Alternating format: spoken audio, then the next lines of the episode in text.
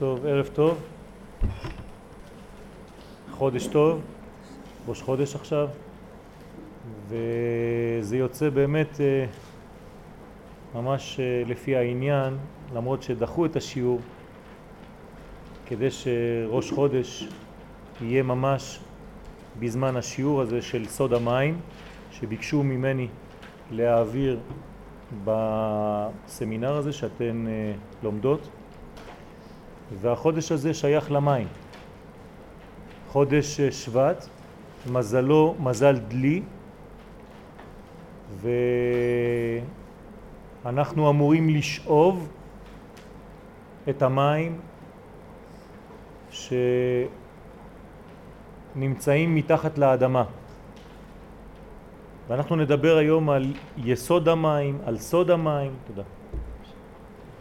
הגמרא אומרת שכל דבר בעולם יש לו שורש רוחני לפני שהוא מגיע לבניין ולגילוי גשמי. למשל, כולם מכירים את הגמרא שאומרת ש-40 יום לפני יצירת הוולד מכריזים, כן, עם מי הוא התחתן, בין פלוני לפלונית וכו' וכו'.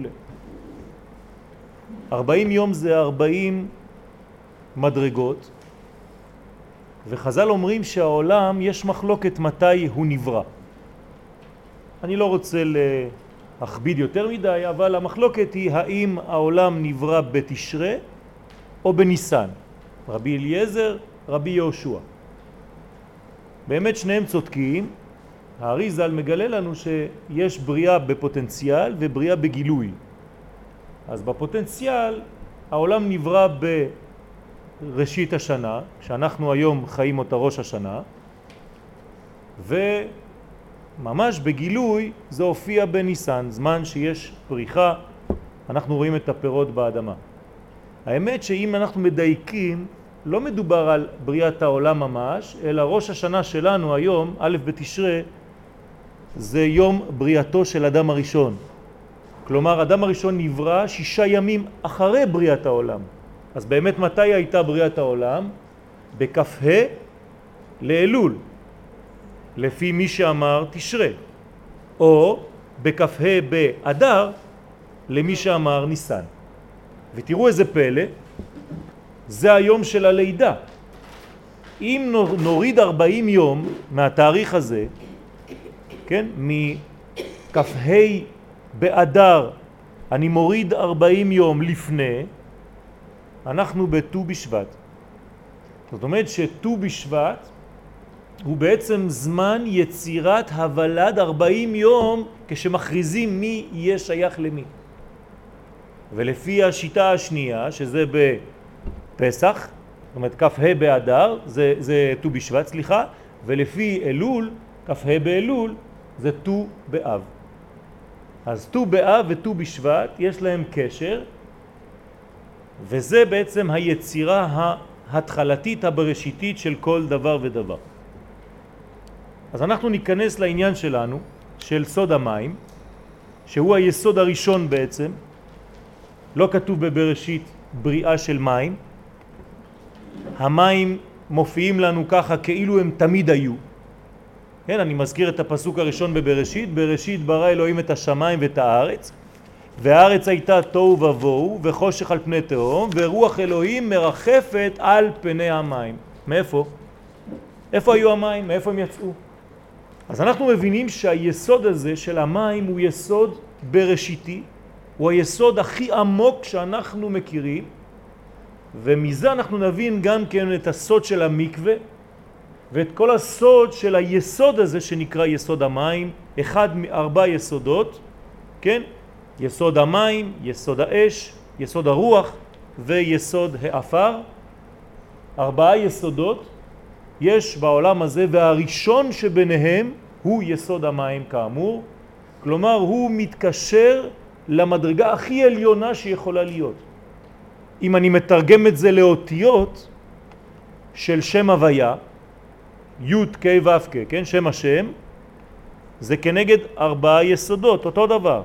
היוד הראשונה היא כנגד המים, ההי שבא אחר כך כנגד האש, הוו שאחרי זה כנגד הרוח והה האחרונה כנגד האפר.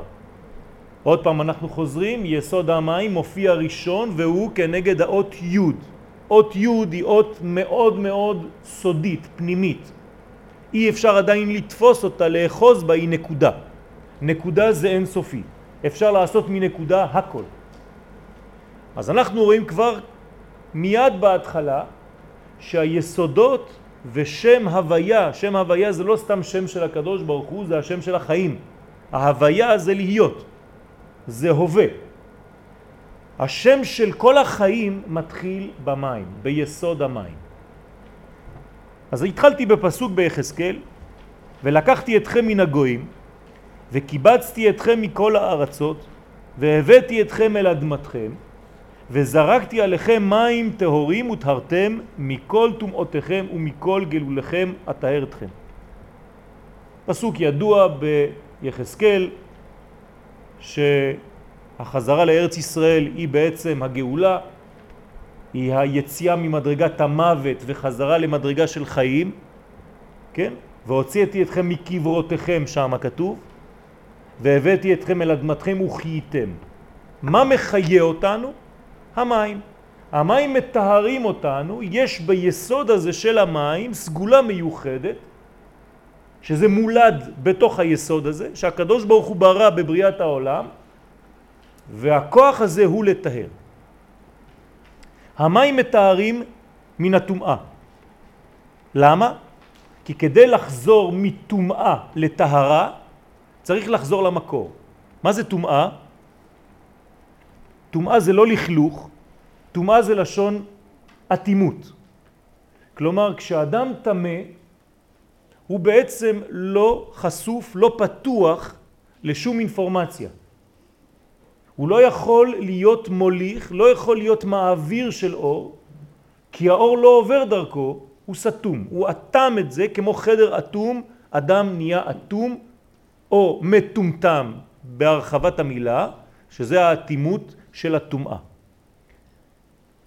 זאת אומרת שהטומאה סוגרת והטהרה פותחת. איך פותחים? צריך לחזור לשורש. כשיש חטא העגל, איך מתקנים את חטא העגל? צריך להביא את שורש העגל. מי זה שורש העגל? אימא שלו. איך קוראים לה? פרה. לכן תיקון של חטא העגל חוזרים לשורש, לאימא, ועושים את זה על ידי פרה אדומה. איך מתארים מטומאה? חוזרים לשורש כל מה שהיה בבריאת העולם, ואמרנו, מה זה היה? מים. אז המים פותחים אותנו מכל מיני סגירות, מכל מיני סוגים של אטימות.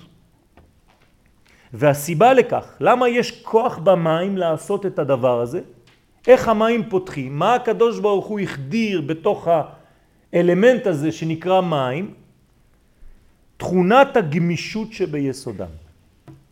אינפורמציה ראשונה מאוד חשובה, המים גמישים.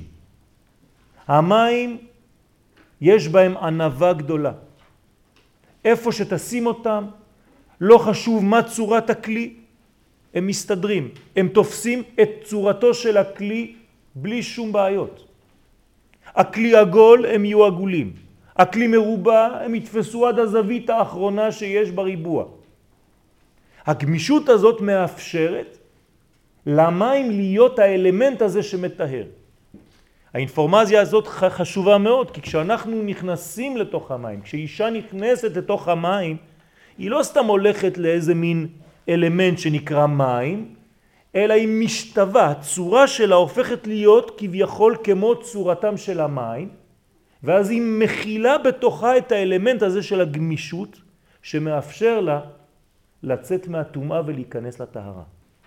המאפשרת מיזוג, אז יש להם גמישות, עכשיו נתתי גמישות בצורה, אבל יש להם גם גמישות בעצם היותם מים, שאפשר למזג עם נוזלים אחרים, כן? זה מתערבב עם הכל. והיכולת לקבל טעמים חדשים וצורות חדשות מבלי לאבד את זהותם.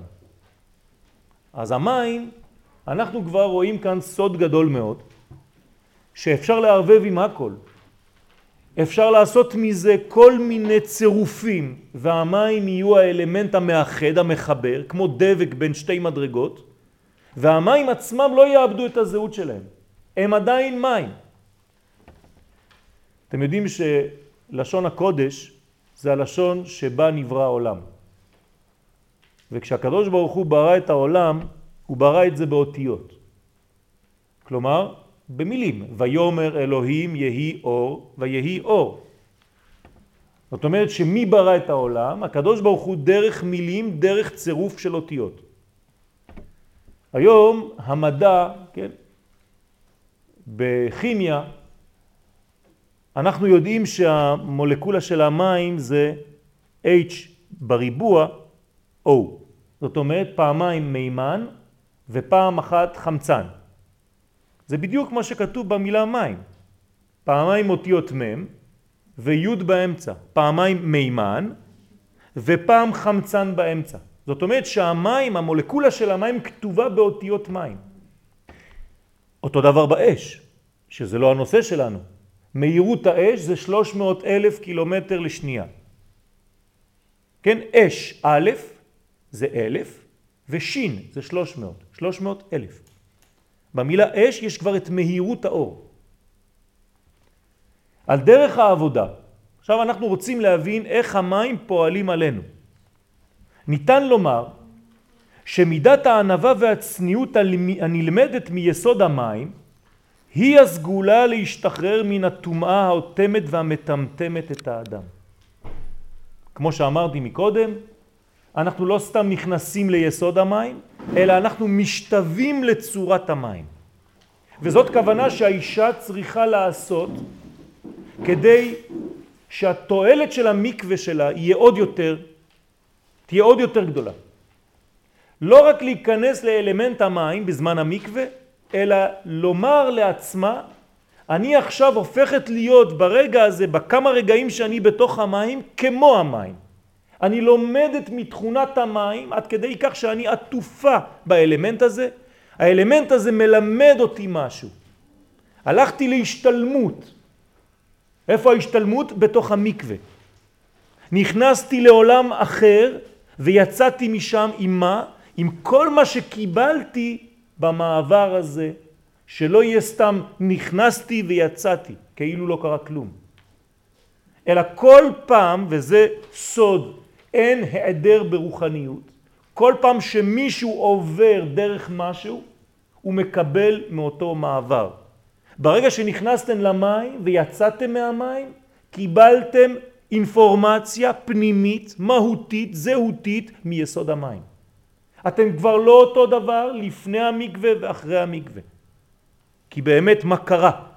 שום דבר. נכנסתם למים, זהו, תאורה, אלא יש אינפורמציה שהמים מעבירים אל האדם. וזאת אחת מהכוונות וחשוב לדעת שכשאני נכנס לאלמנט הזה, מים, אני צריך קצת ללמוד ממנו. כוח הזרימה שבמים, אנחנו עכשיו הולכים לכיוון של תנועה. במים אין רק את הצניעות, יש גם תנועה, יש גם עוצמה. כוח הזרימה שבמים הוא הפך הטומאה החונקת. מה זה טומאה אמרנו? סגירה. זאת אומרת שאין כבר זרימה של דברים, אין זרימת אנרגיה. האדם הטמא נאטם, כן? ראשת, זה האותיות של השורש זה א', ט', מ', כן? אטום. כל הכוח הזה סוגר את המערכות.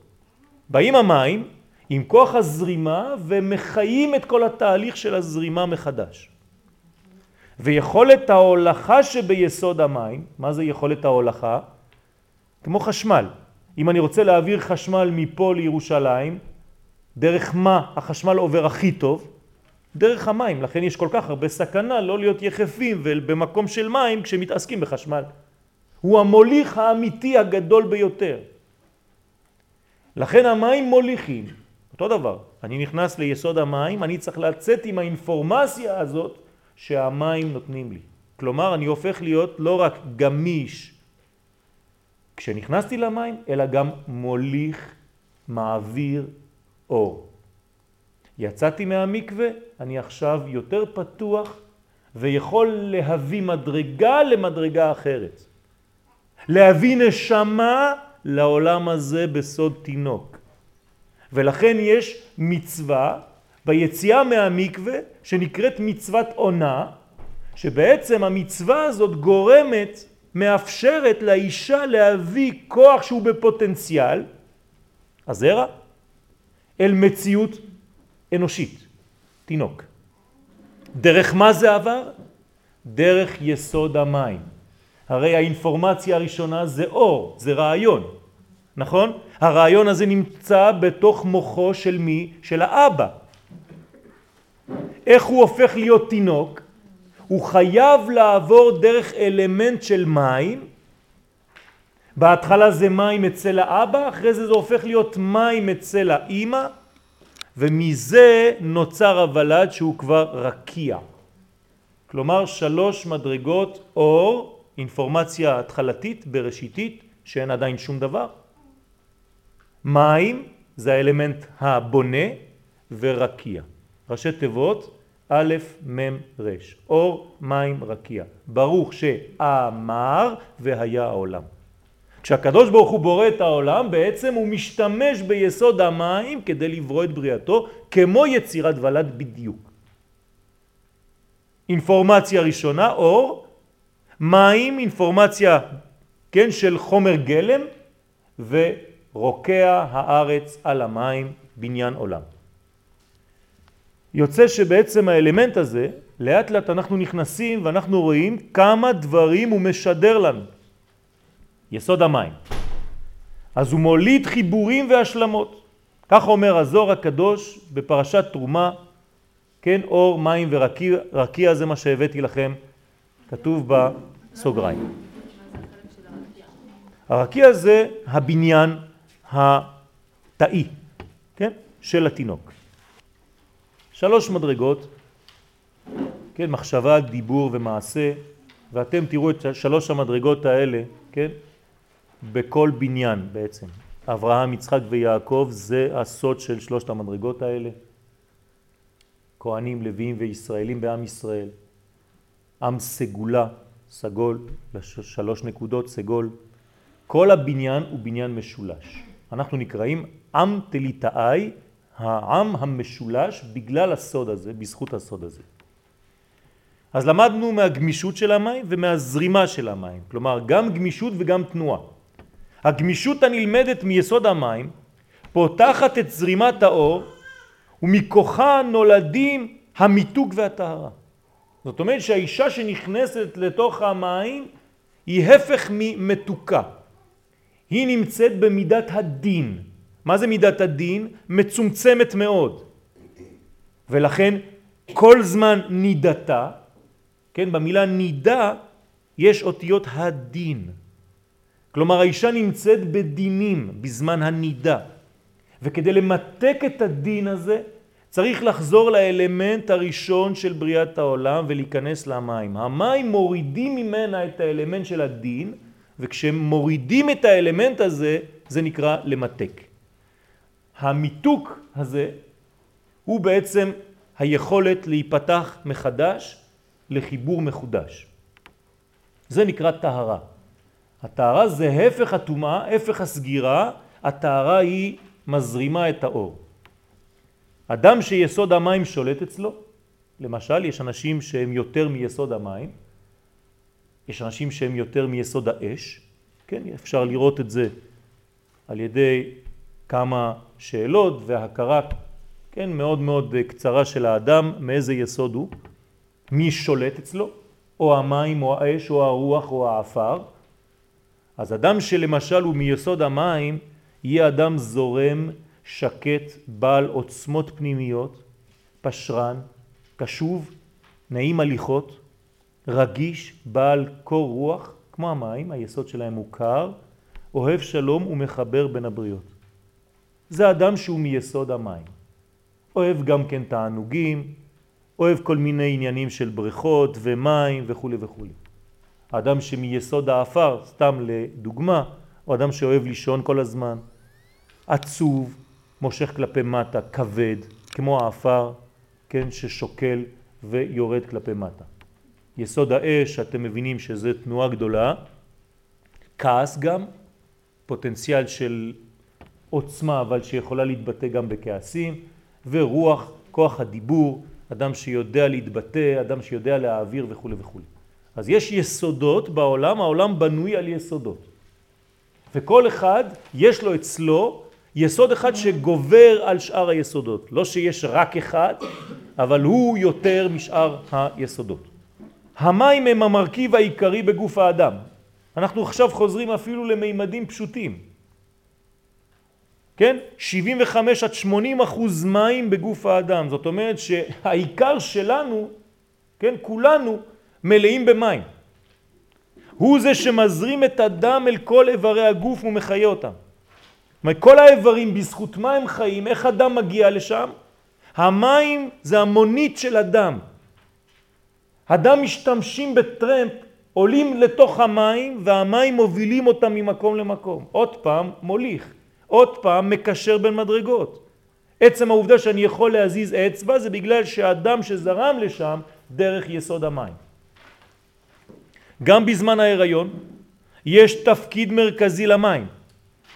לאזן ולבלום את הזעזועים אצל העובר. זאת אומרת שההיריון מלא מים, כל כולו ביסוד המים מחזירים את התינוק למין אלמנט נוזלי שמחזיר אותו בעצם לבריאת העולם ורוח אלוהים מרחפת על פני המים. והתינוק שמה גדל בתוך המים האלה. וזה בולם זעזועים כמובן, ועוד הרבה הרבה הרבה דברים שלא רציתי להכניס פה, כי השיעור הזה הוא בעצם אה, שליש או רבע מהשיעור שרציתי לכתוב, אבל מכיוון שהזמן היה קצר ועוד הוסיפו לי עוד קצת זמן, אז אמרתי, טוב, ננסה להעביר מה שאפשר. ולשמור על התפתחות הבריאה, כן, התפתחותו הבריאה של התינוק. זאת אומרת, תינוק בריא זה תינוק שהיו לו הרבה מים בתוך הבטן. בעולם הצומח בולט ביותר יסוד המים והוא הכרחי לכל גידולי תנובת הארץ. אותו דבר, בלי מים אין שום דבר בעולם הזה. זאת אומרת שיסוד העולם כל כולו מים. האדם הוא עולם קטן, אם באדם יש 70-80 אחוז מים, גם בעולם יש 70-80 אחוז מים. תסתכלו אם תחברו את כל היבשת, סתם כדור הארץ.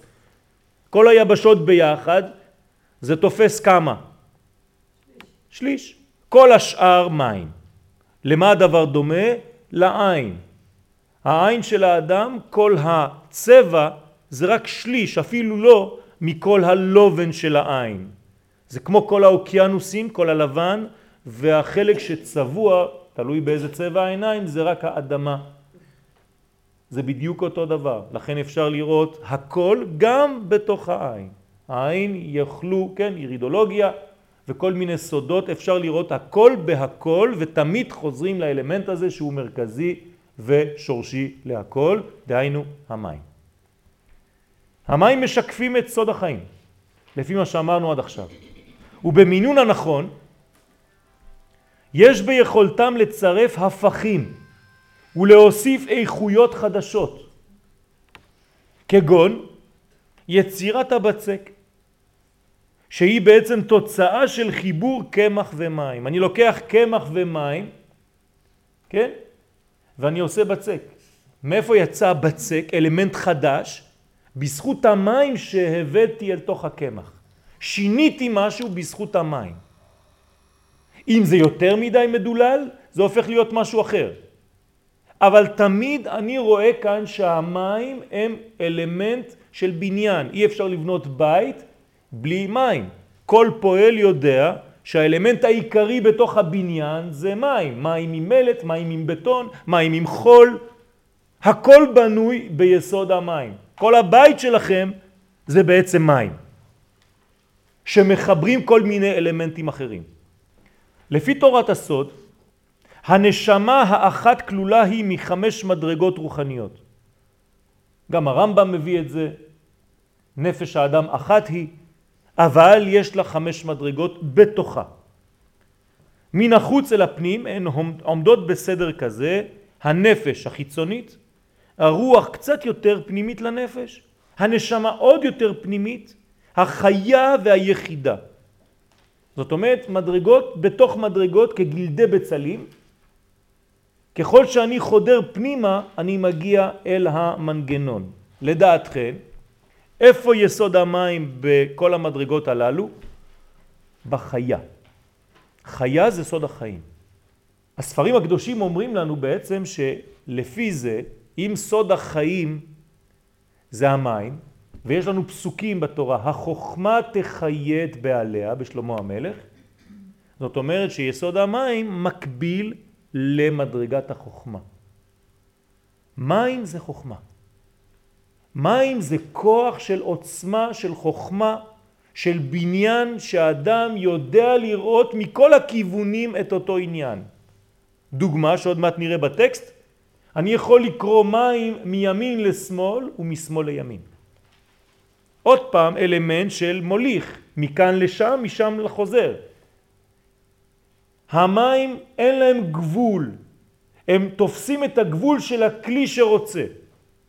כלומר, כמו אור, שאני רוצה למלא את החדר הזה מאור, אז האור יתפשט באופן צנוע ביותר. איפה שתיתנו לו להיכנס, הוא ייכנס. דומה מאוד למים. המים והאור, כן, האש זה האור, והמים, אש ומים זה שמיים. אז כל פעם שאנחנו מדברים על שמיים, זה בעצם חיבור של אש ומים. שם מים. יש מלא מים. כל השמיים מלאים במים. ולכן יש בתורה מים עליונים ומים תחתונים. ויבדל השם בין המים אשר מעל הרקיע, גם שם יש מים מסתבר, ובין המים שמתחת לרקיע. גם כאן יש מים. אז איפה אין? בכל מקום יש מים. מעניין מאוד. יסוד המים שבאדם מקביל למדרגת החיה. סוד החיים כמו שאמרנו, שהיא סוד חיותו, ולכן מגע עם מים, מגע פשוט, אתם נוגעים באלמנט הזה במים, פותחים ברז, מגע עם מים מחדש אצל האדם זרימה של כוחות מחודשים ומרעננים. ולכן בבוקר הדבר הראשון שאנחנו עושים זה נטילת ידיים. כדי לחזור לחיים מהמוות שמרמזת השינה. שינה אחד משישים מהמיטה. כשהולכים לישון אומרים שמע ישראל כאילו הולכים למות. כשקמים לתחייה מחדש נוטלים ידיים כדי להזרים בנו את כל האנרגיה הזאת. בגופו ובנשמתו. מי שלא נוטל ידיים בבוקר מאבד מהכוח, מהעוצמה של כל אותו היום. וכל איבר בגופו שהוא נוגע בו אחרי שהוא התעורר הופך להיות איבר טמא. זאת אומרת איבר שסוגר. קמים בבוקר, מתחילים לשפשף את העיניים, מתחילים לגעת באוזניים, בפה. כל האיברים האלה נסתמים חז ושלום לאותו יום. ולכן אומרים לנו חכמים כמה זה חשוב נטילת ידיים בבוקר, דבר ראשון כדי להסיר את הטומאה הזאת. מקווה לגודל הידיים. זה נטילת ידיים. זה מקווה קטן, פרטי לידיים. יתרה מזאת, התבוננות במים, בלי לגעת. עכשיו בריחוק, רק מסתכלים על יסוד המים, אתם רואים נחל זורם. ושמיעת הקולות שהם משדרים בזרימתם, מעניקים לאדם נחת רוח ושקט נפשי. יש קלטות, דיסקים של מים זורמים. זה מרגיע. המאפשרים לו לחיות מחדש לפי הקצב הטבעי המתאים לו. בשביל מה האלמנט הזה? אלמנט המים, הזרימה של המים, הרעש של המים, המראה של המים, המגע עם המים, כל זה מחזיר לנו קצב שמתאים לנו, קצב טבעי. אנחנו לא חיים היום לפי הקצב שלנו, כל אחד חי לפי הקצב שמכתיבים לו. אם היינו מקשיבים לקצב הפנימי שלנו, היינו חיים הרבה יותר טוב. אוכלים מתי שבאמת אנחנו צריכים לאכול, ישנים בדיוק כשאנחנו צריכים לישון, ואז הכל היה מאוזן לחלוטין. אפילו עם שעה, שעה וחצי, שנה, שעתיים של שינה היינו כבר בריאים ושלמים. היום אנחנו יכולים לישון 15 שעות ולקום עוד יותר עייפים ממה שנרדנו מלפני. כי אנחנו לא יודעים לשמוע על הקצב האמיתי שלנו שבתוכנו. וזה אחד מהסודות של המים, להחזיר לאדם את הקצב של חייו. אישה שנכנסת למקווה היא יוצאת מהמקווה בנחת, בשקט. מי שקצת מסוגל לראות את זה רואה שהפנים השתנו. יש נחת על הפנים של מי שיוצא ממקווה.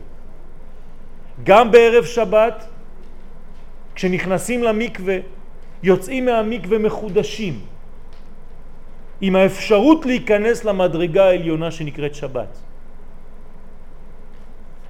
בהיבט הגופני, מקביל יסוד המים לעצמותיו של האדם. תשימו לב, העצמות של האדם זה כמו המים. עצמות ועצמות זה אותו דבר. כלומר, שורש, יסודי, בניין. זה נקרא עצמות. זה נקרא עצמות. זה מה שמעמיד את האדם על מה שהוא יכול לחיות כל חייו. וגם כאן אנו מבינים שיסוד זה הוא המעמיד והמייצב. וקל וחומר כשמדובר במים טבעיים. כל מה שאמרנו זה היה סתם מים. עכשיו אנחנו הולכים קצת יותר לעומק, ואם מדובר כאן על מים חיים, על מים טבעיים, על מים שזורמים, מי מעיין, במעיין או במי מקווה המורכבים ממי גשמים בלתי שאובים, שנשתמרו בהם הסגולות המקוריות של המים, הרי שאז מתגברת העוצמה, כן, על אחת כמה וכמה. לכן המקוואות, כן, זה סוד המים של הגשמים. המים שלא מים שאובים, מים שהם טבעיים יותר, שמחזירים אותנו לאלמנט של בריאת העולם. אני יכול לומר בפשטות שכיוון שיסוד המים הוא הראשון, אז כל פעם שאני בקשר, לא חשוב איזה קשר עם המים, אני בעצם חוזר לבראשית. ולכן אני מתחדש, אני כמו חדש. אישה שנכנסת למקווה זה כאילו עכשיו היא נשואה לבעלה בפעם הראשונה. ככה זה צריך להיות. כשמשהו מתקלקל, לפי מה שאני אומר עכשיו, לאן חוזרים? למים. הרי מה קרה למשל, דוגמה, סתם, בתורה? כשכל העולם מתקלקל, התעוות בזמן המבול, מה קרה? הקדוש ברוך הוא עשה מקווה לעולם, החזיר את כל העולם ליסוד המים, פשוט מאוד. ויסוד המים מה עושה? מנקה את כל העולם. זאת אומרת שהקדוש ברוך הוא העביר את העולם במקווה טהרה. כדי להחזיר את העולם לקדמותו, ליסודו הטהור והבריא, המחיה. עוד מעט אנחנו נראה גם כן עניין של יציאת מצרים, את צודקת לשאול, אולי נעשה את זה עכשיו, כי רציתי לפתח אולי את הרעיון הזה, כי אנחנו ממש בפרשיות של יציאת מצרים, בהחלט, כשרוצים לא לתת למישהו לצאת מהפוטנציאל שלו ולהתגלות, מה עושים? מטביעים אותו בתוך המים. מה עשה פרו? כל הבן הילוד היהורה תשליכו. תחזירו אותו לאלמנט של המים לפני שהוא יצא. נכון, למה? כי המים, אמרנו שזה רק האמצעי. לאחר מכן צריך את הרקיע, אור, מים, רקיע. אם אני מחזיר את האלמנט של רקיע, שזה כבר ולד, אל תוך האלמנט של המים, מה אני עושה? אני מבטל אותו לפני שהוא מופיע. פשוט מאוד. זה כאילו להחזיר תינוק לטיפת זרע. זה הרעיון של פרעה. במילים קצת יותר פשוטות, יציאת מצרים זה פשוט גילוי הפוטנציאל שנמצא בראש, שירד אותו פוטנציאל לגוף. אם הראש לא מתבטא בגוף, אז הראש חולה. יציאת מצרים זה יציאת האנרגיה מהראש אל העשייה. אדם שלא עושה בחייו, שרק חושב, הוא בתוך עיגול. אתם רואים שהעולם של הראש הוא עולם עגול. זה נקרא חטא העגל. אתה מסתובב ולא יוצא. כשאתה מוצא את הכיוון, את הקו, קו מקווה. כן, שורש המקווה מה זה? קו, למצוא את הקו, למצוא את החיים. אם אין לך קו, אין לך קשר.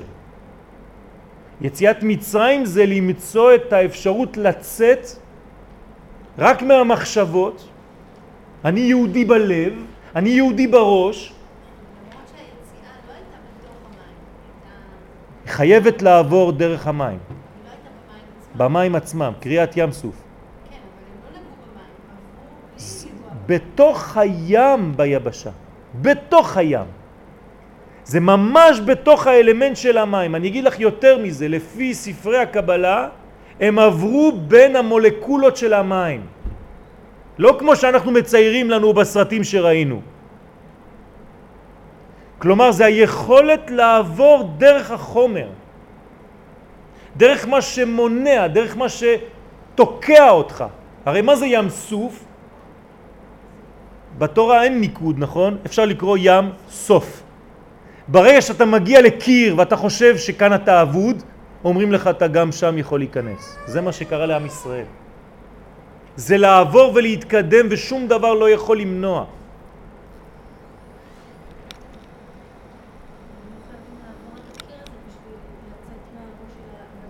בדיוק, בדיוק.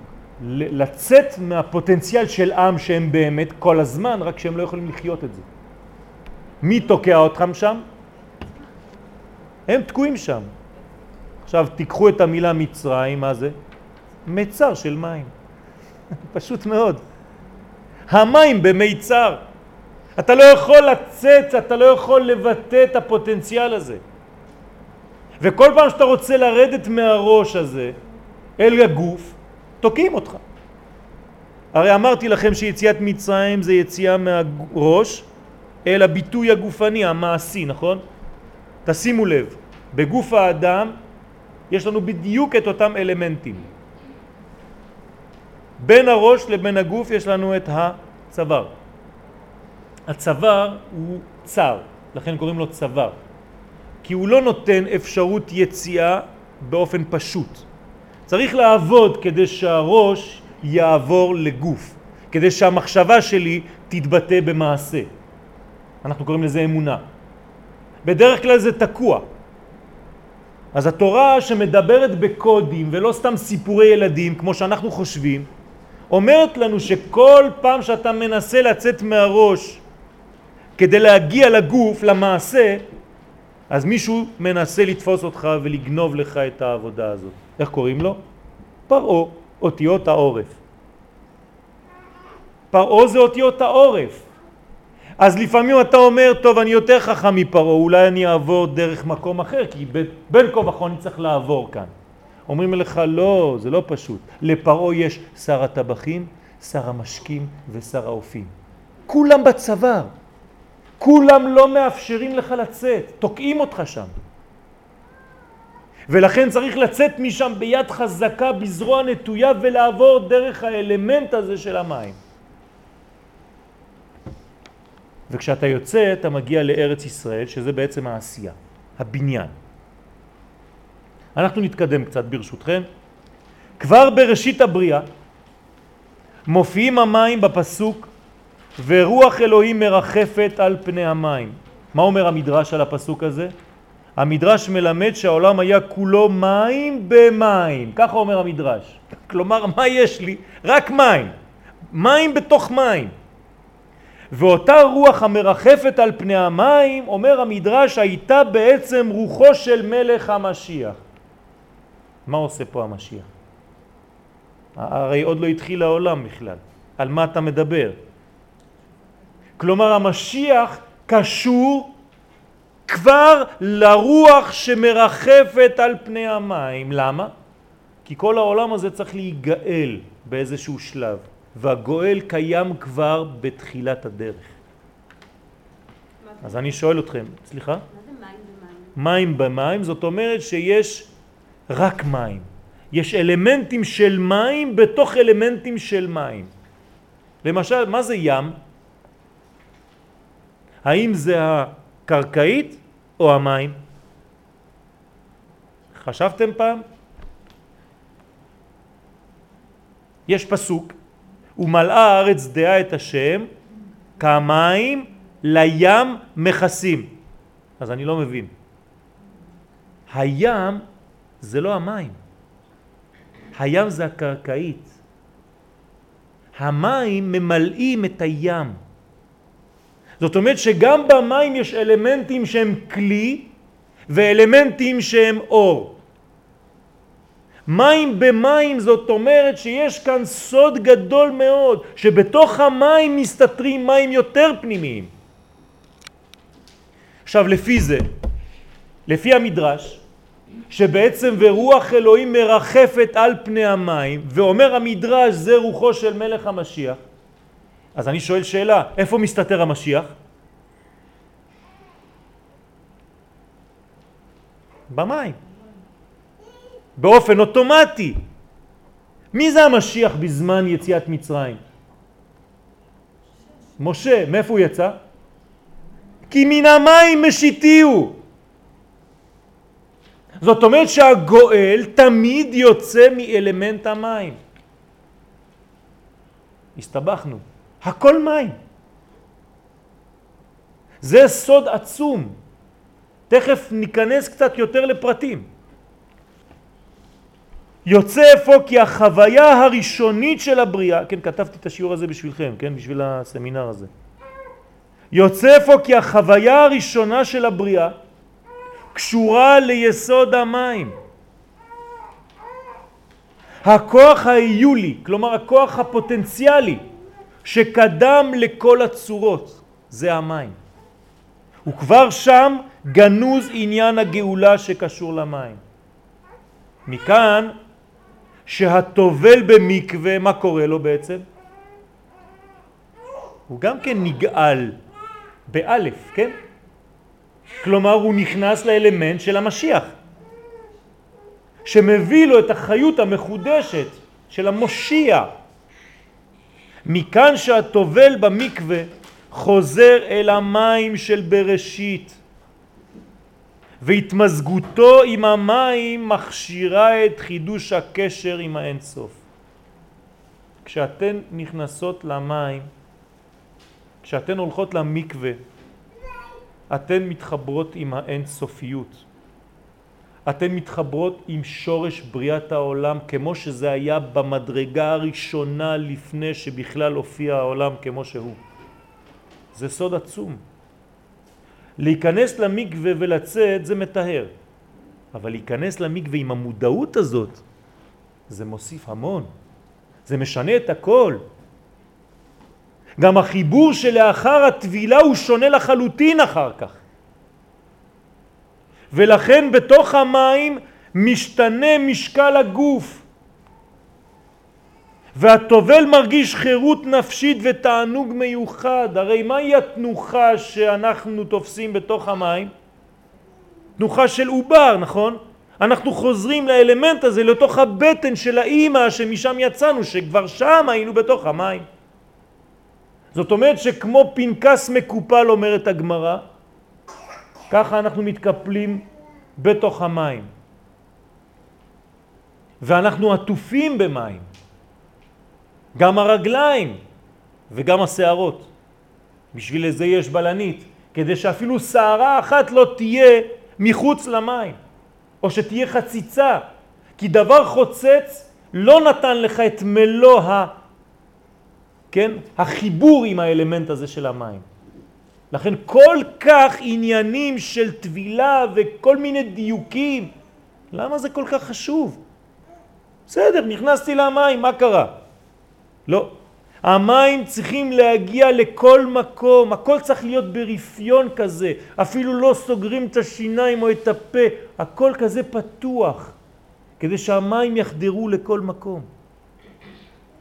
תשימו לב, יש כאן רפיון, יש כאן עזיבה, יש כאן אמונה שמישהו מחזיק אותך אפילו כשאתה לא מחזיק בכלום. זה אלמנט מיוחד מאוד. הטבילה במקווה יסוד יציאת מצרים. היא משחררת מכל המיצרים ולכן נקרא משה רבנו עליו השלום על סוד זה כי מן המים משיתיהו. אז איך היה אמור להיקרא משה? משוי, נכון? משו אותו מן המים, אז הוא משוי, למה הוא נקרא משה? או נמשך, כן? מה, למה קוראים לו משה? יפה מאוד, כי מי שיצא מיסוד המים הוא כל כך חזק שהוא יכול לעשות את אותה פונקציה על אחרים. זאת אומרת שמי שיוצא מהמים יכול לגבור על כל מה שיש לו ולעשות, לעזור לאחרים לצאת מאותו מדרגה. סליחה? אני מדבר רק על כולנו. לא, לא...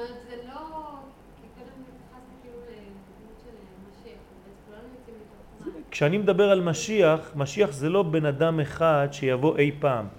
לכל אחד מאיתנו יש מלא גאולות פרטיות.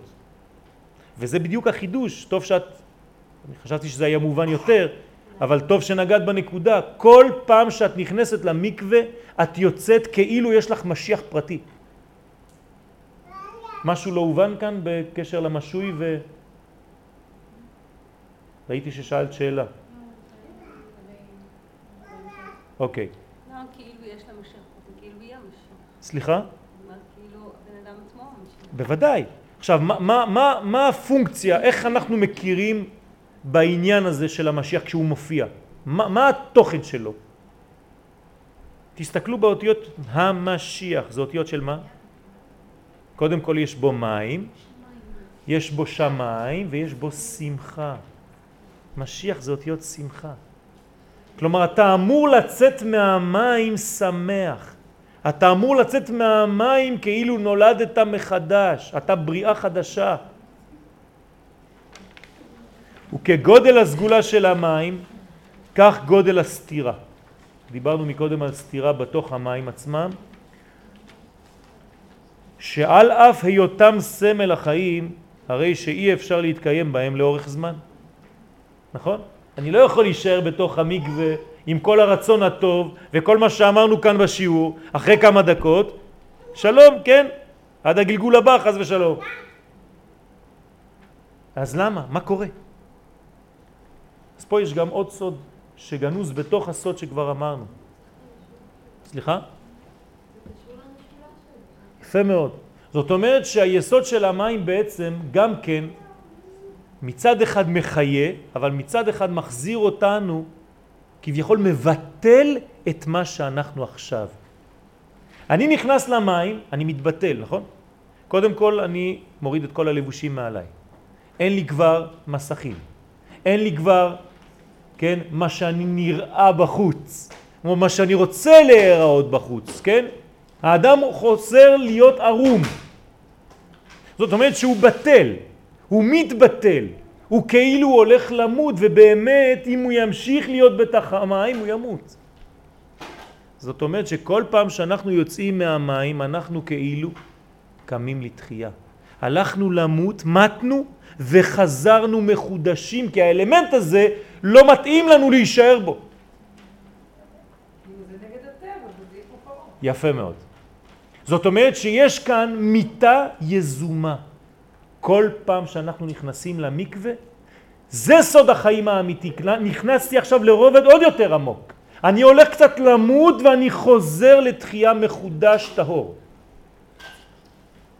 זה מה שאומר לנו השם משמואל בתורת החסידות, שיסוד המקווה בעצם הוא מוות וחזרה לחיים. יפה מאוד, בדיוק. כל מדרגה שאנחנו רוצים לעלות חייבת לחזור למדרגה של האפס וזה המים. הרי גם במתמטיקה, אם אני רוצה לעבור ממקום, משטח לשטח, אני חוזר לאפס. האפס זה יסוד המים. אני חוזר למדרגה הראשונית. אבל גם טהרה של מת, שבאמת מת, נעשית במים. בוודאי שכן. אם לא, לא היינו עושים אותו שום דבר, היינו שמים אותו בשק פלסטיק וזורקים אותו לזבל. למה עושים את הטהרה? בשביל מי? נו, בשביל מה? אם הוא מת. אין מה לעשות כבר, את אומרת. אני הולך לכיוון שלך. לא, כאילו אני אומרת, אתה מדבר על איזושהי התחדשות. יפה מאוד. אין התחדשות למת? יפה מאוד, קשה לראות אותם. אבל, אבל, קודם כל מכשירים את המת לשחרר את נשמתו, וחוץ מזה, מכשירים אותו לעתיד לבוא כשהנשמה תחזור שוב לתוך אותו הגוף, שהגוף הזה יהיה כבר טהור כי הוא נטהר בזמן המיטה. הוא כבר עבר דרך המקווה. תחיית המתים. זאת אומרת שהאלמנט הזה של המים, אנחנו רואים שהוא תמיד, הוא בהתחלה, התינוק נולד מתוך המים, והוא בסוף, אני מחזיר אותו לאלמנט של מים ורוחץ אפילו את אותו מת עד 120. איפה אין מים? איפה? אין דבר כזה, הכל מים. והוא אחד מסודות התבילה במקווה, שהטובלת מבטרת כביכול באופן זמני על החיים. זה הגמישות שקראנו לה בהתחלה, כן? והביטול הרגעי של ישותה, כן? כל כולה מתבטלת באותו רגע של ישותה של האישה בתוך היסוד הראשון הזה, מבטל את מדרגתה הישנה ופותח בפניה ערוץ של חיים מחודשים ורעננים כתינוק, כן, שזה עתה יצא לאוויר העולם.